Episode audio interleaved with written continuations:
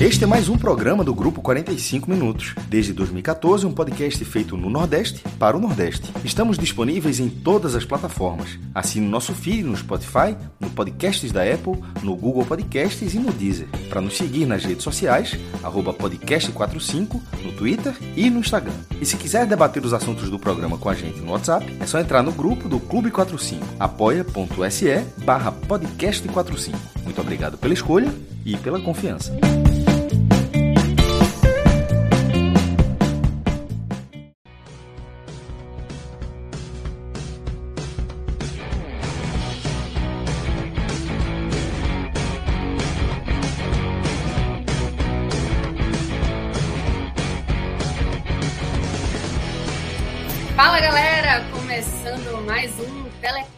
Eu sou Juliana Lisboa, estou aqui com o Thiago Minhoca, JP Pereira. Vamos falar sobre a vitória do Fortaleza sobre a Chapecoense, com a atuação decisiva do VAR, que anulou três, três gols. E vamos falar também do empate do Bahia com o América Mineiro, que se não rendeu lá três pontos para a equipe do técnico Guto Ferreira, pelo menos o time não levou gols. Então, quero dar um salve também para Danilo Melo e Vitor Aguiar, que estão aqui na edição e coordenação do podcast e da live. Então, vamos lá, né? Tiago Minhoca. Começando aqui, vamos começar, né? Então, falando, obviamente, né? É, já que a gente vai começar abordando aí sobre a vitória né, do Fortaleza, uma vitória muito importante, Ju, né? Assim, tinha um favoritismo, o Fortaleza, né? Conseguiu a vitória, mas um jogo que meu Deus do céu, sabe? É um. É quase como se fosse um filme no próprio jogo, né? Teve de tudo no filme. Eu tô assistindo até, acho que eu falei aqui em off da outra vez. Eu, você não tava, eu acho que o JP também não. Eu tô vendo. Eu, tô, eu terminei a segunda temporada de uma série que eu fiquei apaixonado, que é da HBO, chamada Barry, que ela é uma, é uma comédia e um drama ao mesmo tempo, sabe? Tá aqui na comédia, aí do nada você entra no drama, você tá no drama, do nada entra na comédia. E o jogo de hoje, entre Chapecoense e Fortaleza, foi, foi essa roda de. Essa roda parecia uma coisa, se tornou outra. Quando parecia que ia, ia, ter um resultado, aconteceu outro. Então, um jogo muito muito maluco, né? Um jogo bem imprevisível e previsível, dá para dizer, acho que as duas coisas, porque é, o Fortaleza poupou, né? Assim, como se imaginava, até porque vai ter um jogo muito importante contra o Atlético Mineiro no meio de semana, então, poupou alguns nomes importantes. O Crispim ficou no banco, o Ederson ficou no banco.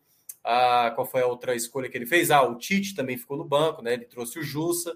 Então, basicamente, ele fez alterações e a outra alteração do. Angelo, Angelo Henrique, né? Como é? O Henrique, o Henrique Ah, é, é, é, Era essa que eu queria falar, que seria a quarta, né? As três trocas que foi poupando o Tite, é, Crispim e também o Ederson, e a outra, porque o Robson tinha tomado o terceiro amarelo ele veio com o Angelo Henrique, apesar de que ali no setor ofensivo o Voivoda, se você olha nos últimos jogos, não tem assim a chamada dupla titular, apesar de que indica sempre David e Robson serem os jogadores mais recorrentes nessa titularidade. Então, assim, 35 minutos, Juliana. 35 minutos de um jogo que mostra o porquê que a Chape é lanterna e porquê que o Fortaleza está na terceira colocação. Fortaleza foi amplamente superior à equipe da Chapecoense eu esperava até mais a Chapecoense. Eu acho que a Chapecoense começou muito mal. Eu acho que a Chapecoense tem, claro, a pior campanha da, da competição, mas em muitos momentos, e na rodada passada mostrou isso, faz jogo complicado, sabe? Não é tão simples assim fazer os três pontos, com exceção do Internacional, que chegou a golear eles há duas rodadas atrás. A Chapecoense vende muito caro as suas derrotas e os primeiros 35 minutos foi assim uma tranquilidade para o Fortaleza. A Chape cedia muitos espaços, Fortaleza trabalhava a bola como queria. Acho que o primeiro ponto que eu olhei nesses 35 minutos, que eu sempre destaco do Fortaleza, o, o grande mérito desse Fortaleza, um time muito fluido, sabe assim, movimentação. Tinha hora que o, o, o Jussa, que era zagueiro, ia lá para frente, aí o Felipe se tornava terceiro zagueiro, Bruno Melo entra, chegava na área para cabecear. Então era um time que tinha muita rotação e dificultava a marcação da Chapecoense. Em 35 minutos, o Fortaleza fez o goleiro Kehler trabalhar bastante, né? E fez também o seu gol, né? Uma jogada até de certa, é, de certa forma já tentada, acho que um minuto antes, Bruno Melo tinha feito uma jogada pelo lado esquerdo, e aí vem numa segunda jogada, o Bruno Melo tenta fazer o cruzamento da área, a bola desvia no jogador da Chapecoense. Eu não sei se a arbitragem considerou o gol, gol do Bruno Melo, mas para mim é um gol contra clássico, né? Porque aquela bola não ia em direção ao gol nunca. E aí, ao desviar, o goleiro da Chapecoense não conseguiu evitar. Aqui, pelo menos, no, no, no, todos os pós-jogos aqui estão dando o gol é. para o Bruno Melo. Tem que olhar, tem que olhar na, na súmula, na súmula. Se de fato ele vai considerar como gol do Bruno Melo, mas em todo caso está lá registrado por enquanto como gol do Bruno Melo. É, e, e, foi algo que o Fortaleza mostrou nos 35 primeiros minutos. Domínio, posse de bola. Chegou um momento, lá por volta dos 30 minutos, 35, estava 10 a 0 de finalizações. 10 a 0 para o Fortaleza. Além de que o número da troca de passes do Fortaleza estava quatro vezes a mais do que da Chapecoense. A Chapecoense estava por volta de 80 passes e o Fortaleza já com 250, mais do que quatro vezes praticamente o número de passes. Então era um amplo domínio.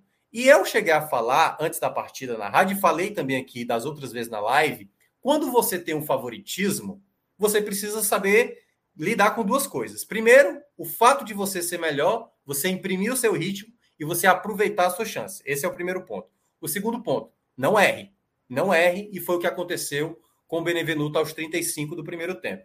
Uma bola tranquila, sem pressão do, do zagueiro. Simplesmente o Benevenuto inventa de fazer uma jogada mais elástica para sair do jogador que, que se aproximava, e aí se embaralha com a bola e acaba saindo o gol, né? Do. Foi, né, não é Claudinho o nome do rapaz, é o Rodriguinho, né? Rodriguinho, Rodriguinho. Rodriguinho, Rodriguinho simplesmente agradeceu o presente que foi dado ali pelo, pelo Benevenuto e fez o gol do empate.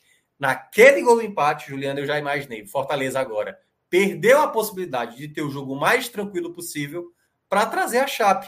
Porque assim, voltar de novo para aquela situação era muito difícil, primeiro porque a Chape estava totalmente perdida e a, a Chape passou a ficar a, a, a ter o foco de novo para o jogo. E segundo que o Fortaleza estava achando tão simples que tipo assim, caramba, agora a gente vai ter que enfrentar um adversário que vai se fechar mais, que vai estar mais ligado e tudo mais.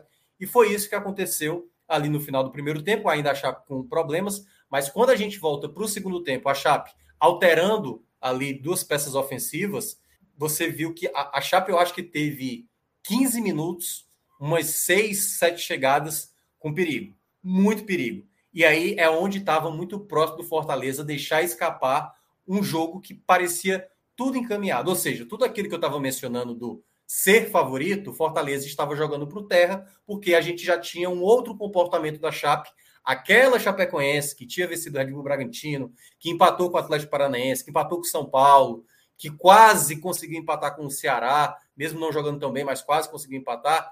Essa Chape já estava em campo e o Fortaleza, na hora que a Chape estava entregue totalmente à mercê para o Fortaleza se aproveitar, não, o Fortaleza não fez o resultado para tranquilizar a partida. E aí o jogo ficou muito mais a favor da Chapecoense, a ponto do Voivoda trocar de maneira até rápida do que o habitual. Aos 10 do segundo tempo, ele já vem com duas trocas.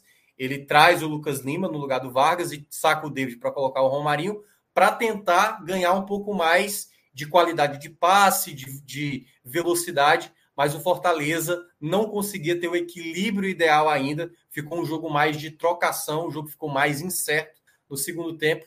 E aí a partida foi ficando muito perigosa para o Fortaleza, porque obviamente ia se lançar o ataque e tudo aquilo que talvez fosse o projetado pelo Voivoda é vou tentar resolver no primeiro tempo, para o segundo tempo eu só administrar e já começar a pensar no jogo da quarta-feira. E aí o Fortaleza teve que ir para o segundo tempo muito mais pilhado, muito mais nervoso, com muito mais, é, sem muita paciência do que a gente viu no, no, começo do primeiro tempo.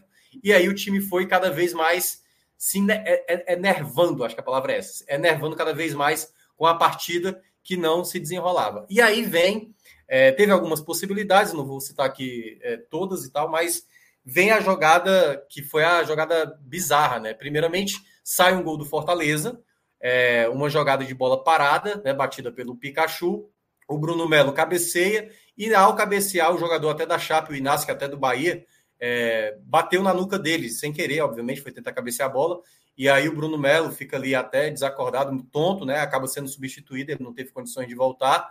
O gol foi marcado, só que aí veio aquela regra, que é uma regra que eu acho muito fraca hoje para o futebol em termos gerais. É uma regra, a gente não pode questionar, quer dizer, a gente pode questionar a regra, a gente pode questionar a, como é que fala, a decisão da regra. Porque Aplica na hora. Aplicabilidade, é, né? É, aplicabilidade. Na hora da cabeçada do Bruno Melo, o Tinga estava ali na direção em que a bola passou. E aí ele, depois que a bola passa, ele se choca com o goleiro. O árbitro foi chamado pelo VAR, porque o Tinga estava em condição de impedimento na cabeçada do Bruno Melo. E aí ele verificou que aquela participação, que para mim a participação foi após a bola já ter passado pelo goleiro, é, culminou no gol. Como estão é, fazendo dessa forma, o próprio Fortaleza passou por isso contra o Atlético Goianiense, foi marcado o impedimento. Eu acho que é uma regra muito, muito frágil para virar ali, sabe, um efeito para se cancelar um gol. É, a mesma coisa que eu já falei aqui das outras vezes, né? O do São Paulo e Palmeiras, a mesma coisa. Não acho que esse tipo de lance que resulta num, jogador atrapalhando o outro a ponto de, de, de, de, de, de atrapalhar o cara de defender uma bola ou de, de retirar a bola. Então, acho que é a regra que é muito mal, mal feita e a gente gera esse tipo de situação. É, é bom lembrar também que o Fortaleza teve um gol impedido, né? Lá no primeiro tempo, um chute do David, que o, o Pikachu estava milimetricamente impedido, era um lance bem difícil, mas estava impedido. E aí vem a jogada maluca, né? A jogada que, assim, o jogo já estava muito nervoso, a arbitragem já estava se perdendo, o Giovani, que teve amarelo, teve uma chegada mais ríspida e ele poderia ter dado o segundo amarelo, não deu. E aí ali já deu para ver que a arbitragem estava perdida, a arbitragem estava insegura e os jogadores cada vez mais nervosos. A Chape tentando buscar sua primeira vitória em casa. E aí vem a jogada, né? A, a jogada maluca que aconteceu. Fortaleza estava indo para o ataque, jogada pela direita, tenta o cruzamento, a bola bate no jogador do Chapecoense, os jogadores do Fortaleza pedem toque na mão. E aí a jogada prossegue. A jogada prossegue um contra-ataque 3 contra 2 da Chapecoense o Caio, que estava com a bola, balançou ali na frente do Benevenuto e fez um gol, um golaço, aliás, né, que seria o gol da vitória. Só que aí o VAR chamou, foi lá no, na cabine, verificou claramente que a bola bateu no braço. Aliás, o árbitro até demorou para. O braço estava totalmente aberto, então assim, foi claramente o jogador ali impedindo a bola passar. E aí a minha dúvida era se ele estava dentro ou fora da área. E aí, claro, o VAR já deveria ter passado para ele que a jogada estava dentro da área, né? Porque o árbitro principal não precisa verificar isso. E aí, ao olhar, se constatou a penalidade. Então, o Fortaleza, que estava saindo de um resultado de uma derrota, praticamente em, um, em três minutos, que eu acho que foi o tempo ali da verificação, ele sai do gol tomado para uma possibilidade de pênalti, em que o Pikachu, que tinha perdido contra o Grêmio, acabou convertendo, né? O Elton Paulista estava em campo e o Elton Paulista, ele é considerado cobrador oficial, e o Pikachu fez questão de bater Aí, quando fez o gol, ainda saiu ali com a provocação, tomou um amarelo, provocou a torcida da Chapecoense e o Fortaleza saiu com a vitória. Então, assim, um jogo que estava bem tranquilo, sabe? É aquele passeio de tarde que você vai lá, por exemplo, você, Juliana, vai sair com o Vilar, vai tomar um bom vinho, vai comer muito bem, nenhum problema. Simplesmente, três horas depois ou algumas horas depois, está você e Vilar sem entender que você está na casa de uma pessoa que você nunca viu e você está comendo alguma coisa que nunca provou na vida.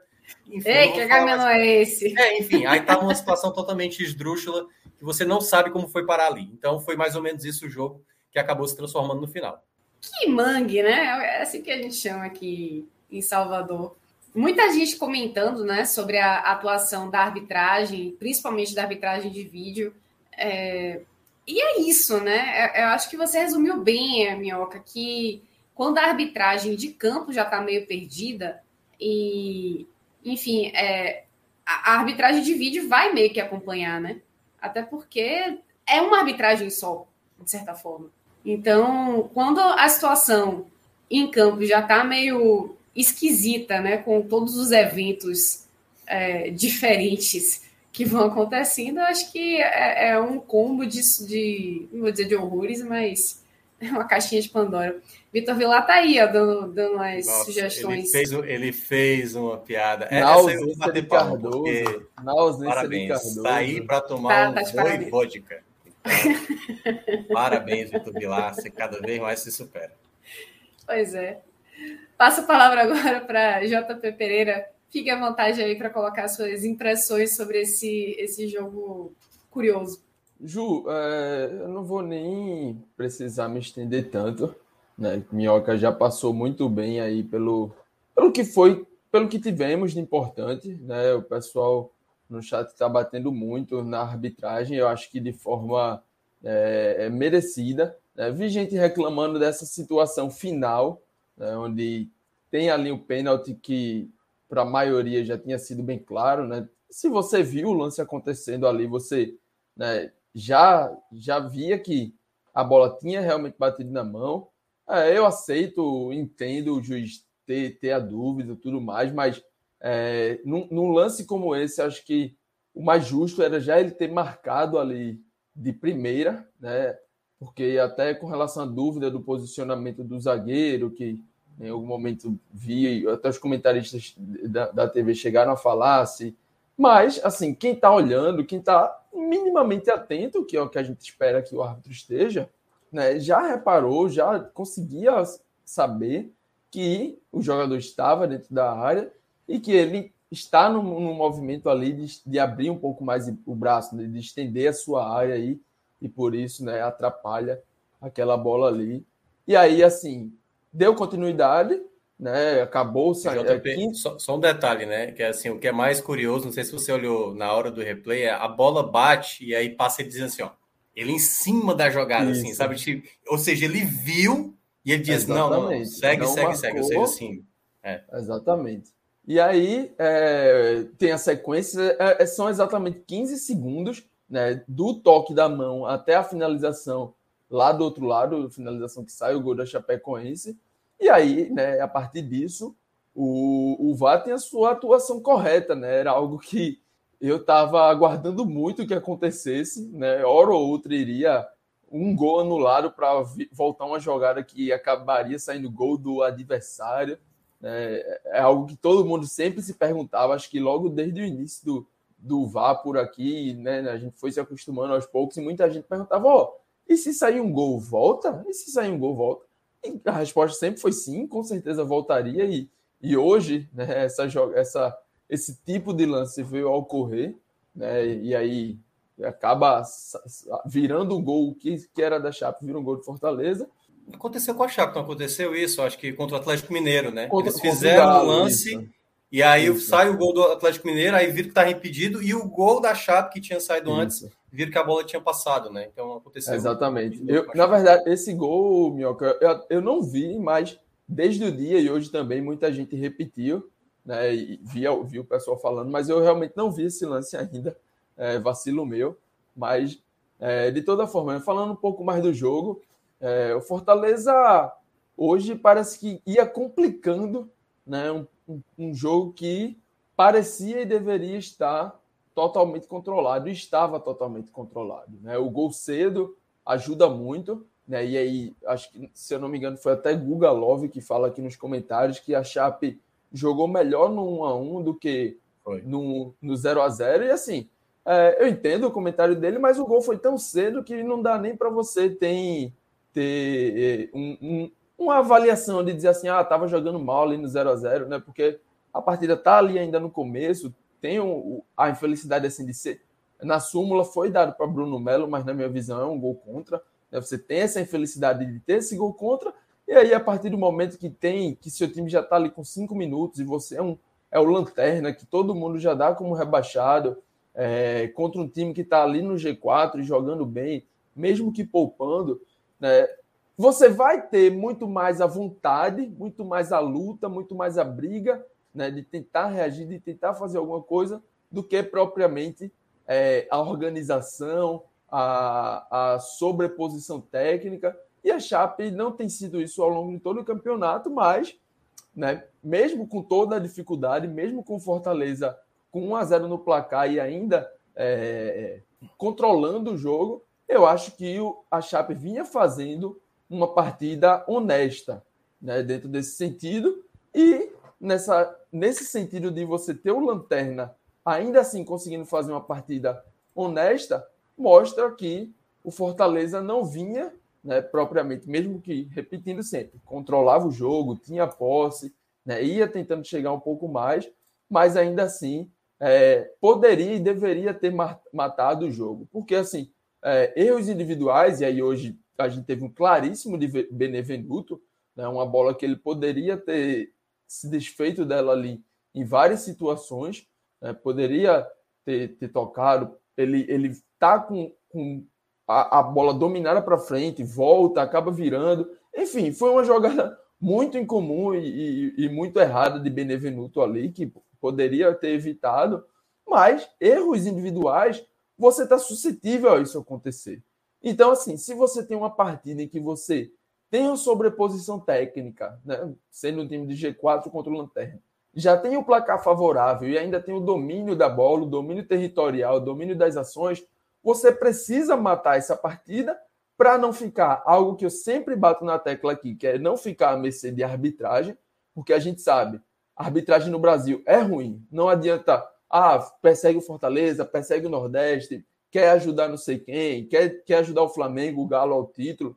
Não quero entrar nesse mérito, mas algo que é de comum acordo do norte ao sul é que a arbitragem é, é ruim tecnicamente, é abaixo, erra, falta critério em muitos momentos. Então, se você está dominando, se você já tem um placar, vai lá e mata o jogo. Se você quer poupar o seu time, rodar um pouco mais o elenco, porque é, vai ter um, um, jogo importantíssimo aí no meio de semana, mata essa partida, faz um 2 a 0 faz um 3 a 0 e aí no intervalo você roda um pouco mais o elenco né? Poderia até, sei lá, tira Benevenuto de campo também.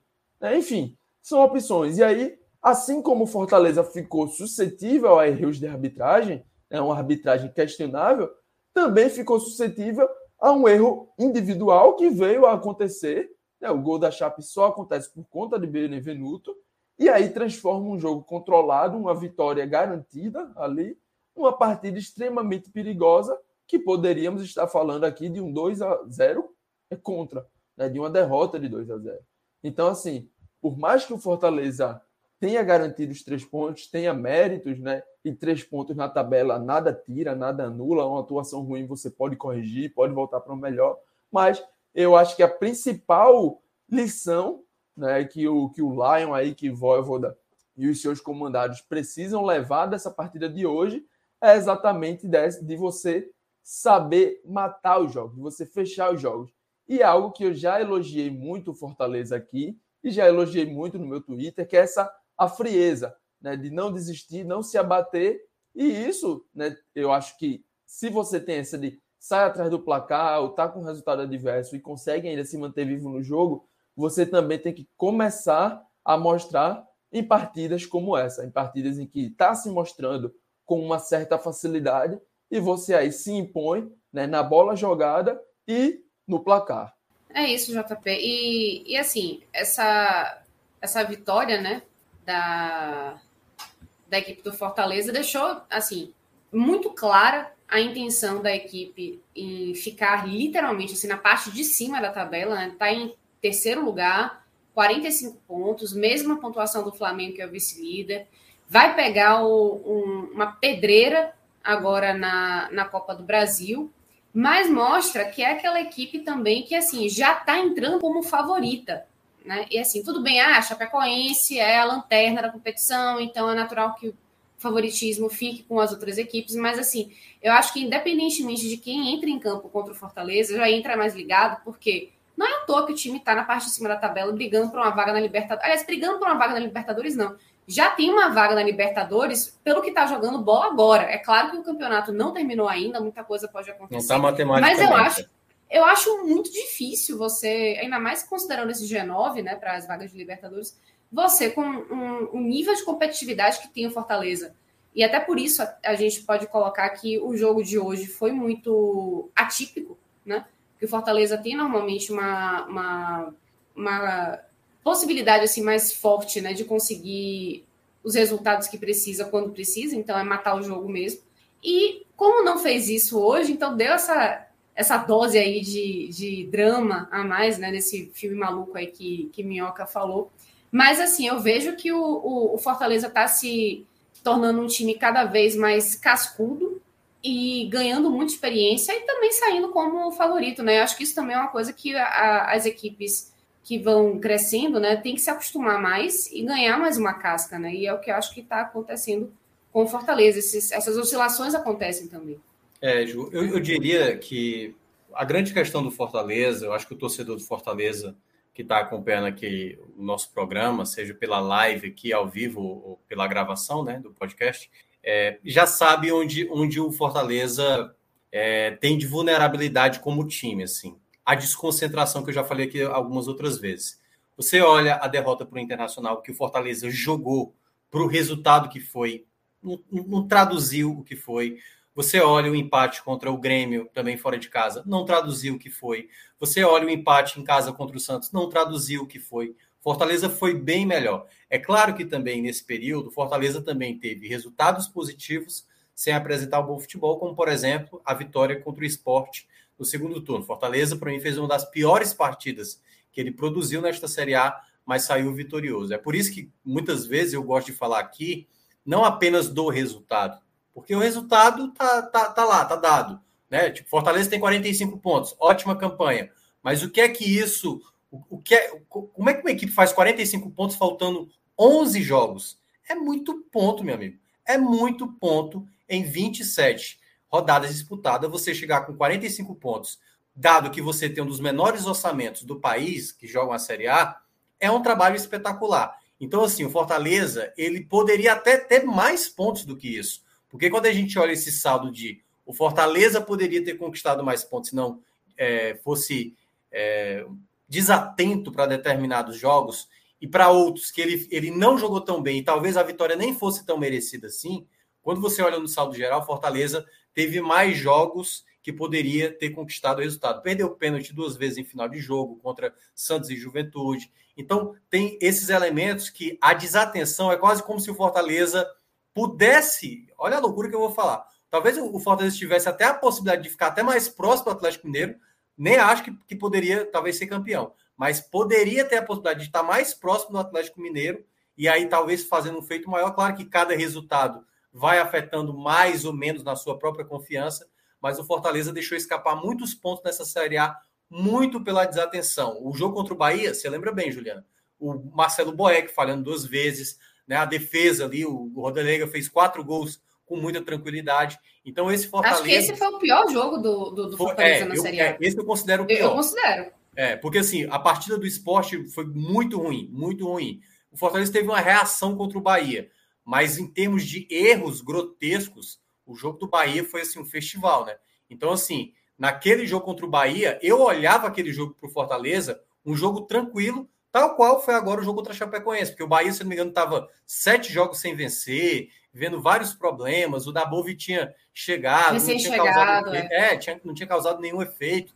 E aí o Fortaleza simplesmente fez um jogo pavoroso contra o Bahia e permitiu isso. E hoje o Fortaleza estava dominando a partida, tem a falha do Benevenuto, e aí são esses detalhes, principalmente para os duelos contra o Atlético Mineiro, na próxima quarta-feira e daqui a duas quartas-feiras, no jogo da Arena Castelo, que o Fortaleza não pode permitir de maneira alguma, não pode permitir mesmo porque é um jogo de semifinal de Copa do Brasil contra um adversário de muito mais qualidade. Então é esse detalhe que o Fortaleza terá, que não é fácil, não é, não é, não é fácil, a gente sabe exatamente por conta da limitação do Fortaleza, né, financeira, alguns jogadores vão ter esse tipo de displicência para fazer um gol, para se embananar ali numa jogada né, defensiva. Então, se o Fortaleza manter o foco do que apresentou em boa parte da campanha dessa Série A, Fortaleza diante do Atlético Mineiro, tem possibilidade sim de trazer um bom resultado. Quando eu digo bom resultado, talvez até um empate. Ainda alguém, algum de vocês aí é, se arriscaria num palpite? Palpite, é. numa, numa aposta. Eu não gosto de palpite. Aliás, muita numa... gente lá no nosso ah, grupo. não, não gosto. Se você for para falar que vai ser 7x7 o jogo, pronto. Aí, aí, eu, é, aí vai estragar a brincadeira, entendeu? Pô, aí não, aí não. Vamos lá, não, vamos lá. Mas é porque eu. Sabe por quê? Porque, primeiro, só serve contra a gente. Se eu falar Minhoca, que Fortaleza vai ganhar. Aposta desnecessária essa sua. É, você só sai perdendo. Você só sai perdendo com essa. Mas, assim, é porque eu acho que o palpite. Ele é muito. Sabe? Ele não tem muita lógica. Mas eu ó, eu discordo de você, viu? Eu acho que o palpite tem lógica assim. Eu acho que tem gente aqui, inclusive do nosso grupo do 45 Minutos, que está se dando muito bem no Best Nacional. Ah, Inclusive, se. Ah, entendeu? Virada, ah, bom garoto. Pois de é, três, rapaz. No... De três, pois viu? é, de três.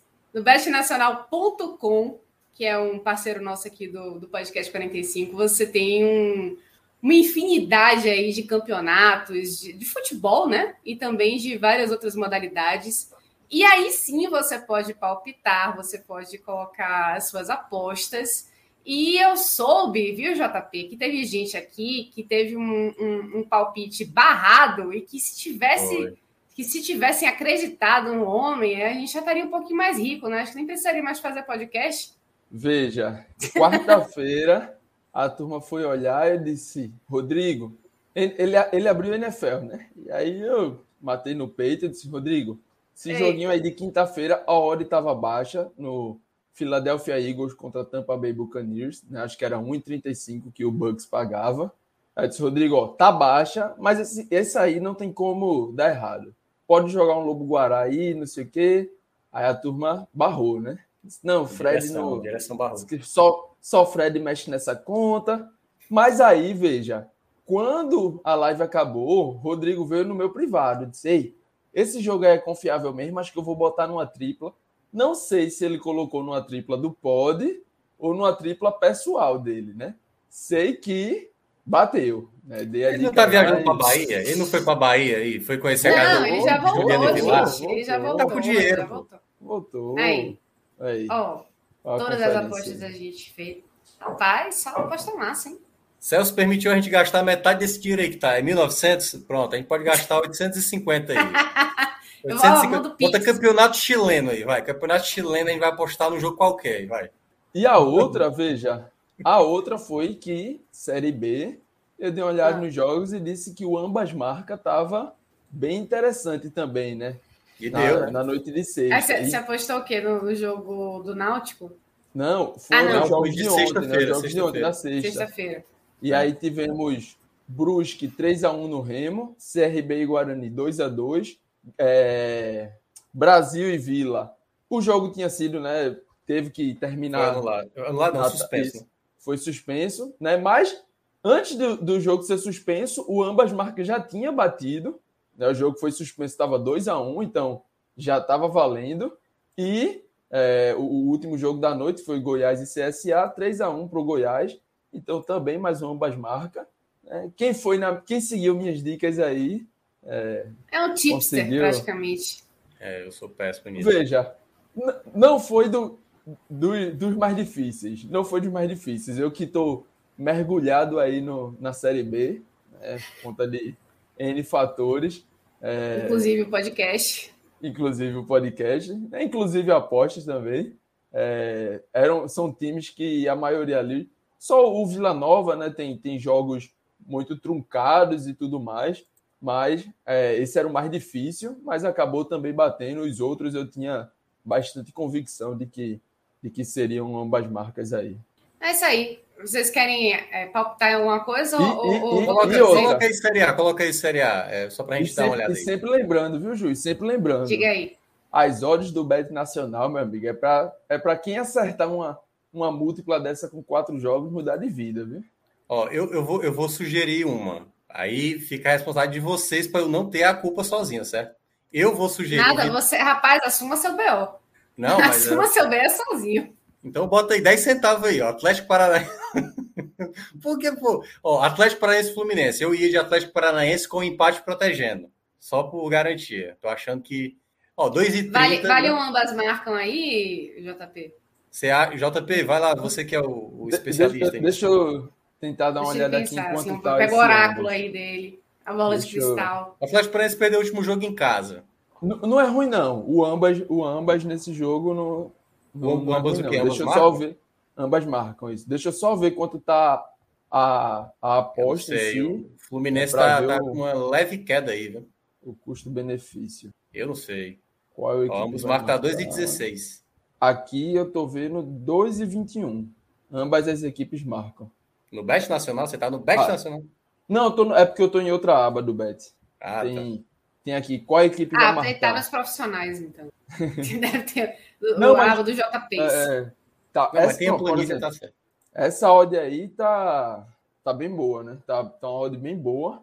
Né? Tá indicando aí, pelo Bet Nacional, né? para quem não, não tem tanto conhecimento aí, o, o Beto está indicando que ele acredita que não, não vai ter né, o ambas marcas, só uma equipe ou nenhuma delas Eu vai marcar. Acho. É, vai acontecer, mas a, essa ordem de 2 e 16 aí, para mim, é bem convidativa nesse ambas. Mas eu estou muito mais confiante na própria aposta que Minhoca sugeriu. Né? Atlético Paranaense com a proteção do, do empate, empate. o empate devolvendo, né? Talvez seja a melhor de todas, muito mais do que você ir no mercado de gols. Pronto, ó, já tem pelo menos um aval do JP, Juliana, para se por acaso der um problema, já menos mais uma pessoa corroborando com isso. Então a culpa não vai já ser. Já completa apenas... aí com, com a vitória do, do Atlético Mineiro, né? Vitória e... seca do Atlético Mineiro. Calma, garoto. Eu não sei não, viu? Mas, vai lá, vamos, vamos de quanto? De 20? Acho que é 20 é bom, porque aí caso baixo, estrago baixo, pequeno, né? Baixo, é, é, isso, vamos 30 isso. então? Quer, o, o, bota uma onça aí. 20, 20, acho que só para não passar em branco aqui, né? Eu acrescentaria também a vitória do, do Atlético Mineiro, fora de acho casa. Que dá colocar. No áudio de 1,64 e o Atlético Goianiense vem numa queda, né? O Atlético é Goianiense vem numa queda. O Galo não vai querer deixar margem aí nessa né, num jogo como esse, até porque o Flamengo tem dois jogos a menos, tem confronto direto. Né, o, o, Flamengo está mirando alcançar o Galo e o Galo está mirando não dar margem nesses jogos né, que são mais, mais abertos, digamos assim. Então, então, então mais vai. abertos para a vitória né, do, do Galo. Então, eu iria tranquilo também nesse Galo. 50 pontos. Lembrando que eu acho que o Atlético Mineiro é que vai dar errado aí, mas segue aí. Pronto. É Vamos se garantir. Tá feito. Tá feito. Fred amanhã vai cobrar, viu? Vai, de você, só para deixar claro. Conhecendo, vai cobrar valendo. Mas tá feito. Tá Bom, feito. tá feito, tá feito. E, e, e agora, girando aí a chavinha, vamos para a segunda parte. Quer trazer alguém? Não, eu queria é, só pontuar antes da gente entrar no, no Bahia, né, a fundo. Ah. É, eu acho que o Pikachu ele está se tornando um jogador muito importante nessa temporada, assim. Mesmo às vezes não jogando tão bem, ele tem feito muita participação em gols importantes. Eu até fiz aqui uma lista antes de da gente entrar aqui na live. Ele fez o gol da vitória contra o Ipiranga na Copa do Brasil, que classificou Fortaleza.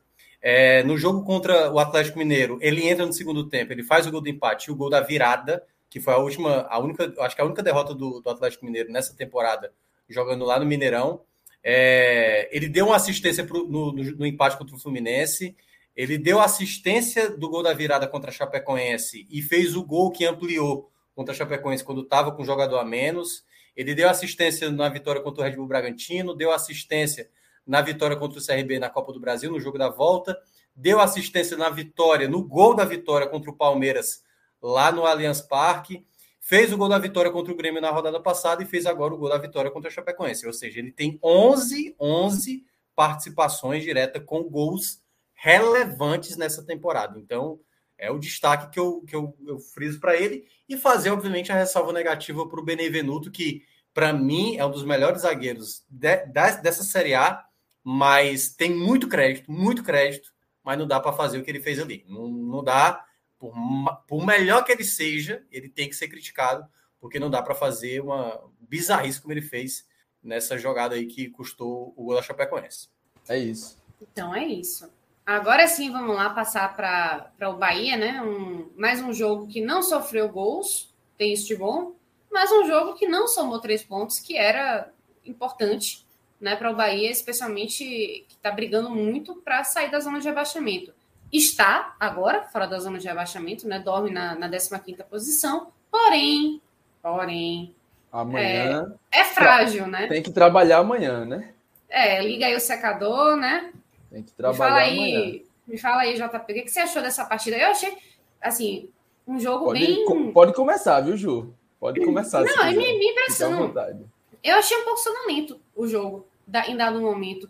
É, achei um pouco truncado também, estava aberto, mas assim, é, não vi o Bahia com uma, uma verticalidade que a gente viu contra o Atlético Paranaense, por exemplo. É, vi rodando muito a área, mas com muita dificuldade de finalização, muitos erros individuais também. É, mas eu, eu vi um, um, um, grupo querendo muito, primeiro, não levar gols, e eu acho que isso ficou muito, muito claro e está dando efeito. A, a, defesa do Bahia, eu acho que é outra coisa depois que o Guto chegou. E olha que só agora que está com o Conte e com o Luiz Otávio juntos, né? É, então, eu acho que é um mérito aí do treinador também para conseguir fazer o, o, sistema defensivo do Bahia funcionar melhor. Agora, é, não foi uma, um, um, dia muito inspirado aí para Gilberto, não foi um, um, dia muito inspirado para Rodaiega também. É, ele está apostando menos o em Rodriguinho, né? O meio-campo como um todo também não teve um dia inspirado. Não né? teve uma articulação muito boa. Muito é. por isso essa, essa ligação que você falou, esse jogo direto, não aconteceu, né? Porque o Exatamente. meio mesmo não conseguiu trabalhar, não conseguiu fazer essa bola andar. Eu achei um jogo, às vezes, assim, muito espelhado, né? É, as duas equipes tentando, até na hora das mexidas, é, espelhar um pouco o que a outra estava fazendo para não dar muitos espaços, né? Então, mesmo quando as, as, as substituições aconteceram, né, mais para o segundo tempo, você não via o jogo muito mudado, né? Você não via uma, uma grande é, uma grande superioridade de uma equipe durante mais do que 3, 5 minutos. Então, eu achei esse um jogo bem chato de ver, né? Agora, claro, é, os dois goleiros fizeram excelentes defesas em dados momentos, então, dois, não é que não. Os dois não melhores chance, da né? partida, né? Os dois Também achei. da partida. Também achei. É, os goleiros fizeram boas, boas atuações quando foram requisitados, né? então deu, teve chance de gol sim, mas foi uma partida muito equilibrada, o que não quer dizer que o jogo tenha sido particularmente muito bom. Mas, JP, diga aí, o que, que você achou? Júlio, você já foi né, muito pontuações muito boas sobre o jogo, sobre o jogo, né? A gente pode é, aprofundar aqui um pouquinho mais. Mas já fazendo também uma visão geral antes de entrar no jogo, mesmo fazendo ali mais do contexto, é, eu, eu, se fosse torcedor do Bahia, se fosse um funcionário ali do Bahia olhando, né, eu estaria hoje olhando pelo copo meio cheio, o lado meio cheio do copo. É sério. É... a gente vai falar hoje... sobre isso. Não, mas vai, continua. Depois hoje... eu vou falar um pouquinho, mas vai. Não, tranquilo, tranquilo. E, e, eu vou entender, desde já eu digo que vou entender com você, assim como entendo do torcedor que está olhando pelo copo meio vazio, enfim.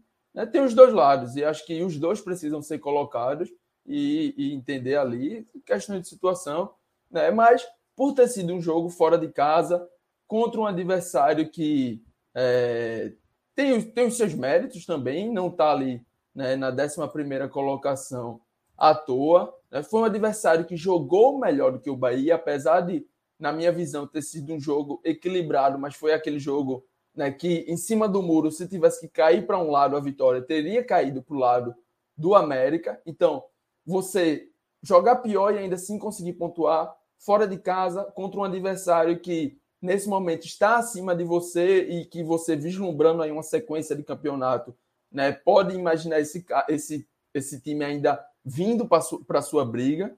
Né? Não é o que aponta exatamente nesse momento, mas é aquele famoso ninguém solta a mão de, de ninguém. Né? Então, ninguém deu o América como salvo ainda. O América tem aí seus 32 pontos, então, é, quatro pontos somente de diferença. Né? O próximo jogo do Bahia vai ser contra a Chape, então a gente tem que tratar como uma conta de luz. E aí sim, se daqui né, para a próxima semana chegar lá na Chape e o Bahia não ganhar, aí você faz o somatório né, e, e vai partir a, naquele jogo lá, se for um empate mesmo, eu vou considerar um resultado ruim, e aí você vai olhar o copo meio vazio.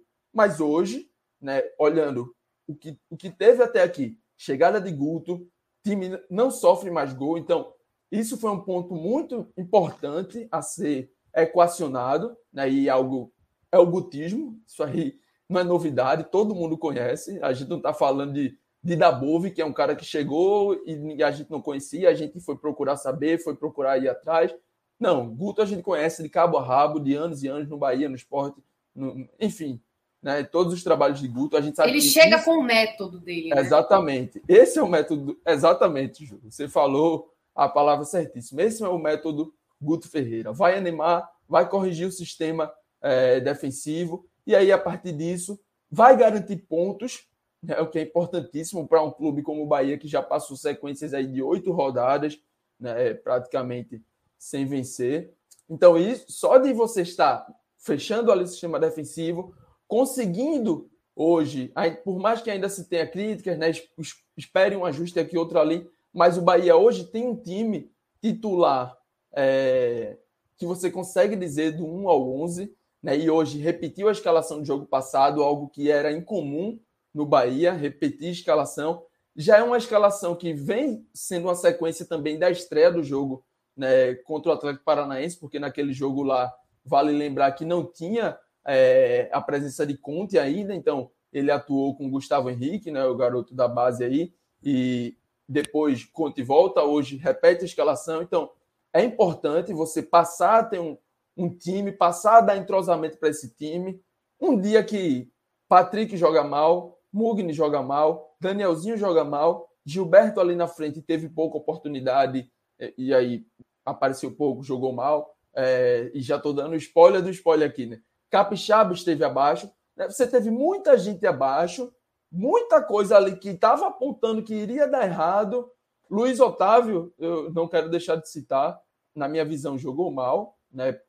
Teve chance ali também de, de fazer gol, teve chance de cabeceio que desperdiçou, mas levou, sofreu muito com bola nas suas costas. Ele que é um cara de muita imposição no jogo aéreo, levou bola nas costas de Ademir, que não é o cara mais alto, né? Quase fez um gol contra já na reta final, aos 45, né?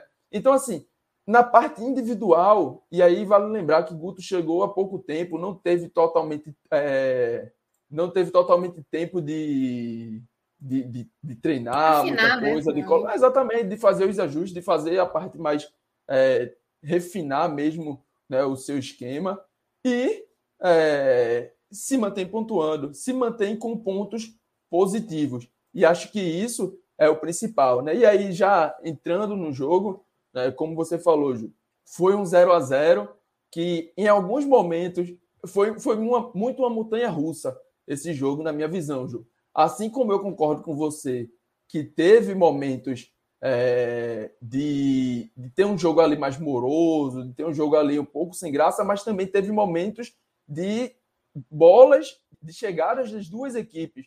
Né? E aí eu cito logo a primeira, mais clara, aos 18 minutos, com o, o América, né? primeiro com a Demi, e aí Nino corta ali praticamente em cima da área, e depois, se eu não estou enganado, é com o Fabrício Daniel, que em cima da área, não, em cima da linha, né? Depois, se eu não estou enganado, vem com o Fabrício Daniel na sequência da mesma jogada, em que Conte também corta praticamente em cima da linha. Então, ali o América já poderia ter aberto o placar. Depois, o Bahia né, tem chances. É, tem uma chegada com Raí pela direita. Né? Isso, Raí chega pela direita, faz aquele cruzamento que cru, passa a área todinha e Capixaba chega do outro lado, né, entrando ali. Lembrando, Capixaba atuando como um ponta né? Algo que por muito e muito tempo a gente debateu, eu, Cardoso, o Bahia faltou por muito tempo essa peça, trouxe, tentou o Ruiz, tentou o Isnaldo, que não deram certo, né?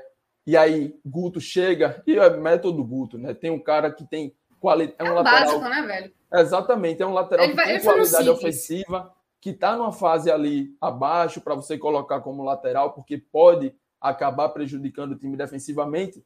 Deixa esse cara mais solto, bota esse cara mais para frente e aí a gente já vê Juninho sendo importante em bola parada em alguns jogos, né? Juninho crescendo um pouco o rendimento. Hoje foi abaixo, mas mesmo assim teve essa chance né, de que poderia ter aberto o placar ali para o Bahia. Né?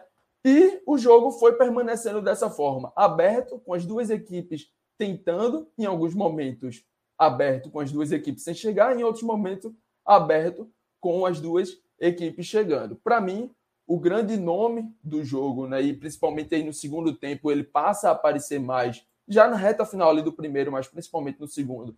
É o de Danilo Fernandes, e aí mais spoiler, né? Dos, dos destaques individuais. Já vou adiantando aqui, porque possivelmente mais para frente a gente vai ter debate né, com Minhoca aí do, do, da campanha, então já vou me dando esse direito de, de fazer os destaques aí. Danilo Fernandes, para mim, foi o grande nome da partida em geral e, logicamente, do Bahia. Né? Ele que manteve, assim como Cavicchioli do outro lado, mas acho que Danilo Fernandes foi mais importante. Teve defesas muito importantes para manter esse placar no zero. Na, na, própria reta final né, do, do Isso, jogo, né, ele foi bastante acionado lá e, e correspondeu. Exatamente. Quando foi chegando mais para a reta final do jogo, foi aparecendo mais, e aí vai se, vai se mostrando o Danilo Fernandes que o Bahia contratou para resolver os seus problemas. Né? O que eu mais vi hoje na, ali após o jogo, quando eu abri a, a, o meu Twitter para dar uma olhada o que o pessoal estava falando, o que o pessoal estava comentando, foi de vários torcedores, vários analistas, de dizendo: ó, é, esse é o Danilo Fernandes que, que foi contratado. Né? Esse é o Danilo Fernandes que o Bahia buscou lá no Inter. Esse é o Danilo Fernandes que a gente já chegou a ver no esporte, já chegou a ver um pouco no Inter. E aí, com a sequência né, recuperado. Logo quando ele chegou, ele sofreu com lesão. Recuperado, ele vai se mostrando. Né? Enfim, vai se mostrando uma peça importante, vai se mostrando uma peça de confiança, que eu acho que o principal que o Bahia precisava nessa, nessa posição de goleiro. Mais do que alguém que faça milagre, faça grande partida e receba uma notaça né, ali no Cartola, que hoje virou uma, uma métrica, digamos assim, ou no SofaScore, é de um goleiro que consiga dar confiança para é, o treinador, para o seu sistema defensivo. Isso aí é importantíssimo.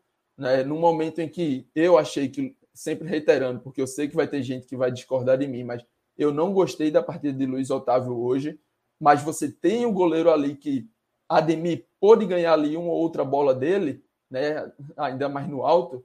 É, é mas você vai ter um goleiro ali de confiança que vai conseguir manter seu, a sua equipe no jogo. Né? Uma outra chegada, é, o goleiro vai estar ali para salvar, para manter a equipe, e isso é muito importante. Né? Isso é importante porque a gente às vezes não percebe mais pequenos detalhes, né? Um gol ali que você fica naquela dúvida: poxa, essa bola dava ou não para o goleiro pegar, dava ou não para o goleiro chegar. E um goleiro do nível de Danilo Fernandes, ele chega.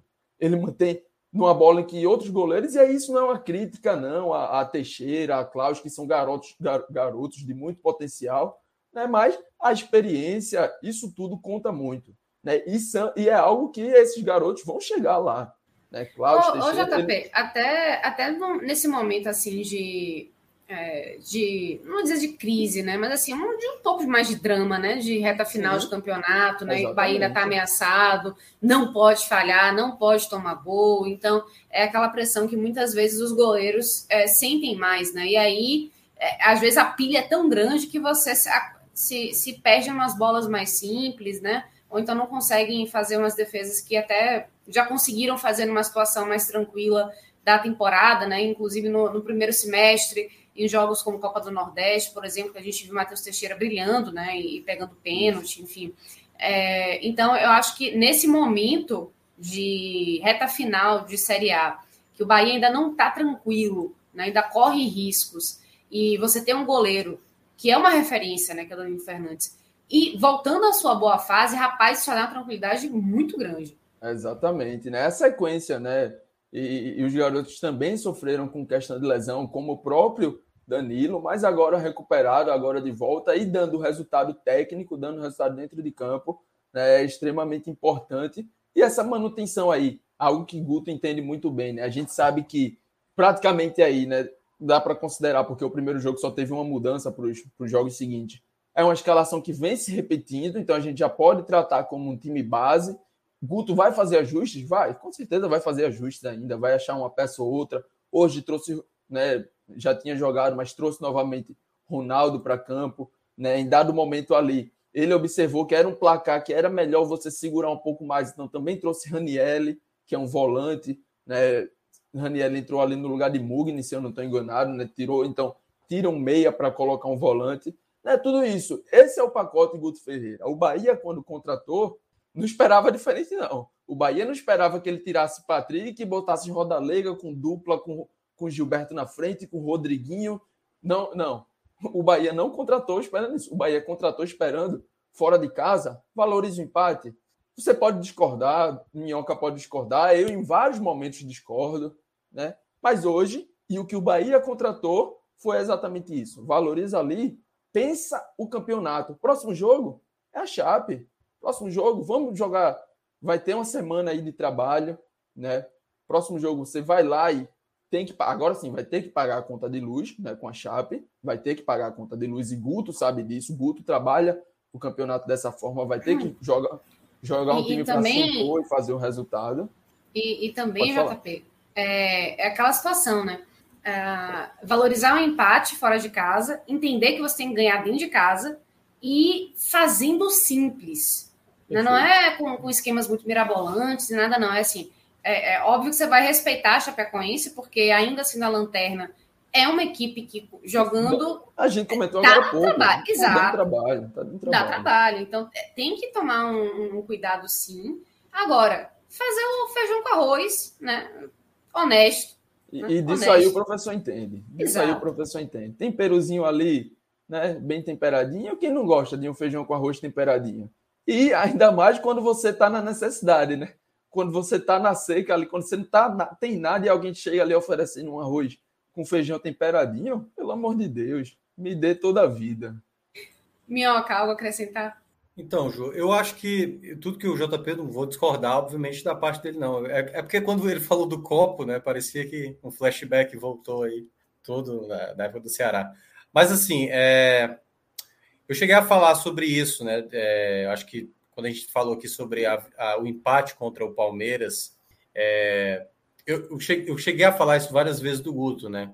O Guto agora vai para um, uma sequência de jogos que são jogos de confronto direto que aí é uma outra postura que esse Bahia vai ter, talvez um outro foco. Então, assim, a gente vai precisar ver mais jogos. O próximo jogo, que é contra a Chapecoense, é um jogo para vencer.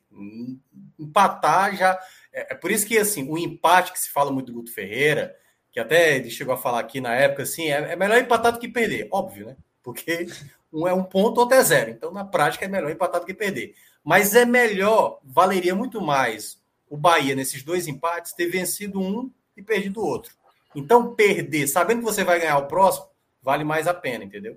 Então, é nesse ponto que a gente vai ter que ver o Guto, nesses confrontos diretos que ele vai ter pela frente. A tabela que está desenhada para o Bahia são de vários confrontos diretos. Tem Ceará, tem Chapecoense, que mais? Tem São Paulo. São Paulo, advers... é, advers... Os próximos quatro jogos, os próximos quatro jogos enfrenta Chape, Ceará e São Paulo em casa, né? Talvez o Bahia acho que está tratando como quatro confrontos diretos. E fora de casa, o Juventude, que também é mais um confronto direto, né? Então é uma tabela aí de que o Bahia vai, agora sim, ao final, vai para uma sequência que acho que ao final desses quatro jogos, se não voltar aí, sei lá, com sete, nove pontos, né? Acho que nove pontos seria o ideal, sete dentro de um aceitável ali. Aí sim vai ficar, vai ficar chato, né? É. Mas até esse momento, eu, eu acho que está dentro do, do esperado. Sim, concordo plenamente. Só que aí é onde vai vir aqueles jogos considerados de mais pressão, porque jogos como esse de confronto direto é aquela coisa não vence em casa um confronto desse, a pressão já traz mais para você. Por exemplo, a pressão hoje, por exemplo, pesou um pouco mais para o lado do América Mineiro. Assim, talvez todo o contexto enfrentar esse América Mineiro é, seria melhor enfrentar daqui a três, quatro rodadas, né? Já que perdeu o Mancini e esse América Mineiro a gente não sabe qual situação vai estar, pode ficar até mais fragilizado. Pegar esse América Mineiro com o Mancini recém-saído tem ter muitas sistemáticas do time, deu para ver. Eu vi o primeiro tempo e o final do segundo tempo. Deu para ver que o América, o América Mineiro chegou com mais perigo. O Bahia teve possibilidades, teve algumas boas chegadas, mas na soma geral o América Mineiro foi mais perigoso. E eu acho que o América Mineiro hoje ele é mais hoje, hoje o América Mineiro ele é mais regular, mais consistente como time do que o Bahia que está tentando encontrar esse equilíbrio. Hoje, por exemplo, o Bahia não tomou gol. São três partidas do Guto Ferreira sem tomar gols. Mas hoje foi uma partida que o, o JP até mencionou já dos destaques negativos, que o sistema defensivo não foi bem. Teve muitos erros. O América Mineiro teve muita cabeçada com perigo, Nino salvando, bola que ficou ali na área e ninguém conseguia tirar. Então foi uma partida defensivamente do Bahia que não foi boa, não foi boa em termos de, de sustentação. O, o pior, o pior, o pior a pior parte assim do, do Bahia, na minha visão, foi o meio campo, né? Que o, o trio ali como um todo não funcionou, né? É Patrick, Mugni e Danielzinho. Mas no sistema defensivo, acho que Luiz Otávio destoou, né? É. Matheus Bahia fez ali aquele feijão com arroz. E Conte e Nino, acho que podem até estar tá um, com a balança um pouquinho mais para o verde, um pouquinho mais para o positivo. Correto. Mas é, Luiz Otávio, de, de fato, destoou, na minha visão. É, esse, esse eu acho que era um ponto urgente do Bahia que o Guto já começa a corrigir, embora esse jogo, como eu falei, apresentou de novo aquelas brechas do sistema defensivo. Então ele ele está tentando corrigir aquilo que era pior do Bahia, que era o sistema defensivo. O ataque ele tem algumas qualidades que já tinha antes e que agora eu vejo o Bahia um pouco mais intenso no jogo. Eu vi antes o Bahia muito letárgico no jogo, até mesmo de maneira, sabe, preguiçosa, parece meio descompromissado com a partida. E agora não, é um Bahia mais ligado. Só que esses jogos dos confrontos diretos, o Bahia tem que estabelecer uma meta envolvendo vitórias. Tem que envolver vitórias, sabe? Porque ficar nessa de empatar o São Paulo, lógico, por exemplo. Lógico. O São Paulo, por exemplo, está seis empates seguidos, que poderia ter derrota ali, poderia ter vitória e tudo mais, mas seis empates seguidos, o São Paulo não saiu da situação que está. Né? Então, assim, é, empate, empate demais, principalmente considerando que o primeiro critério de desempate é número de vitórias, pode ser um fator negativo. Então, assim, o Guto, ele te dá mais uma possibilidade de pontuar, de ser competitivo, mas que algumas vezes tentar a vitória também é muito importante. Mas a gente precisa ver, até porque foram apenas três jogos com o Guto, para saber como ele vai lidar, principalmente nessa sequência de quatro jogos pela frente, para ir vir o jogo que é o como o Guto adora, né? Eu acho que é o Flamengo, né? O primeiro, primeiro Flamengo, depois o Atlético Mineiro. Que é exatamente, não, deixa eles virem, a gente vai aqui jogar concentrado e tentar aproveitar os erros do, do, dos caras. É. E aí a gente vai Fla, ver. Flá fora e depois o depois Galo. Atlético Mineiro, isso. Então, dois, dois jogos mais pesados, mas é, é, esse jogo que o Guto gosta, né? Esses jogos mais de, de, de, né, de embate armadilha, mesmo, armadilha. mais parecido às, às equipes, é onde o Guto geralmente acaba decepcionando em certa parte. Mas a gente precisa de mais jogos para saber se isso vai ser realmente um problema ou não. Muito bem, acho que já passeamos aí pelo, pelo universo tricolor né, de Fortaleza e, e da Bahia. Ju, deixa eu só dar uma. Eu queria só dar uma organizadinha ali nos, nos destaques, tanto no, no negativo quanto no ah, positivo. Ah, tá, achei que você tinha concluído. Né? No positivo, é, Danilo Fernandes está muito claro, né, que é o primeiro. É, após ele, e aí é, até acho que ficou um pouco aberto aí essa parte. Eu acho que após, é, após Danilo, o melhor, eu tra... o segundo melhor, no caso, né, eu trago o Nino, porque é, teve aquela bola importantíssima lá no começo do jogo que ele salva, né, um cabeceio ali de Ademir. Quase na linha, né? Praticamente em cima da linha. E é, nas chegadas, o, o, lado direito do Bahia foi o que mais funcionou. Né? O lado direito foi o que mais funcionou. Então, contou muito com o Nino chegando e com o garoto Raí, né, um garoto que, que tem muito a ser trabalhado, tem muito a entregar em um futuro para o Bahia. Né? Raí pode estar ali também nos destaques, mas eu, eu fecharia o pódio também com Conte. É, eu acho que a dupla em si. Né, Conte é muito um seguro. Né? Se, se Luiz Otávio às vezes dá umas, umas falhadas, é, é impressionante como o Conte tem uma regularidade isso. muito boa. Né? E hoje até foi saiu algumas matérias relacionadas à compra dele, né? Que, que a torcida do Bahia tá, tá nessa ansiedade aí, né? Ele tem o um passo fixado no. Não sei se foi exatamente uma entrevista de Bellintani dizendo que não tem muita margem de negociação, porque o valor tá lá, né? O Bahia saber se vai poder se ou não poder paga, né? pagar. Né? É, exato. E aí Ó, oh, é... Vitor, Vilar está aqui completando, né? Que esse Raí ah, foi o que veio. Verdade, verdade, verdade. De verdade, La Corunha. Verdade, falha minha, falha minha. A gente verdade. Confunde. Mas é... a, a, uma coisa que me. É, que eu acho que o Bahia está sentindo falta é, é, de Rossi. Eu acho que Rossi muitas vezes fala, ah, ele não consegue fazer gol e tal, mas ele dá uma velocidade, ele tem uma imposição física. É, e, e, ele briga, né? Tem entrega defensiva assim. ele também. Tem, ele, é, acho que você falou a palavra, ele tem uma entrega que eu acho que muda o, o, a dinâmica do jogo. Então eu queria muito ver como é que vai ser esse trabalho de, de Guto com o Rossi, né? Quando ele retornar. E Índio Ramires também, né? Isso. Quero ver como e, é que vai ficar assim, o trabalho dele com, com o Índio. É, é importante ter peças de reposição, né? Como eu falei, é, hoje quem joga pela ponta esquerda, a gente sabe que Guto gosta desses dois pontas. Hoje, quem vai pela esquerda linha é um lateral, né? então a gente pode chamar de uma improvisação. Por mais que a gente veja características ofensivas em Juninho e tudo mais, é, a gente estava com Raí de um lado e um improviso do outro. Ter Rossi, seja para a esquerda, seja Raí indo para a esquerda e Rossi permanecendo na direita, que é onde ele costuma mais jogar, seja no banco, né? num jogo como esse, por exemplo, em que o lado direito estava funcionando um pouco melhor e o lado esquerdo um pouco mais apagado, Rossi poderia ser essa peça de entrar ali e passar, dar um, um escape também pelo lado esquerdo. Né? Enfim, é importante ter peças. É importante ter peças, ainda mais nesse momento que não vai ter mais contratação, não vai chegar ninguém, vai ser com o que está aí. Né? Então, vai ser importante ter jogadores como, como Rossi, propriamente, como Raí, chegando e chegando, agradando muito bem. Né?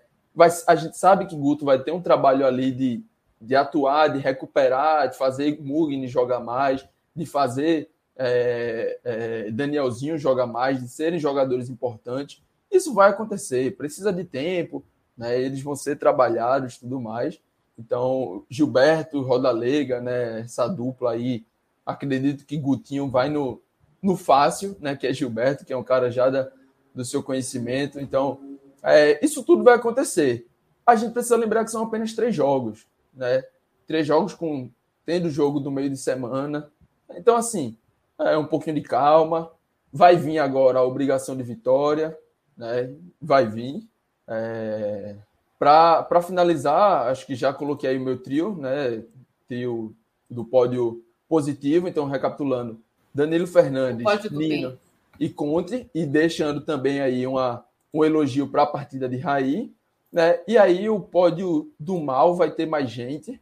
Eu acho que, na minha visão, Luiz Otávio encabeça esse pódio, né? vai estar ali no primeiro. Vi gente chiando no, no, no chat, vi o pessoal que não gostou, mas reitero, acho que foi muito inseguro. Luiz Otávio é um zagueiro que eu gosto. É o titular do Bahia.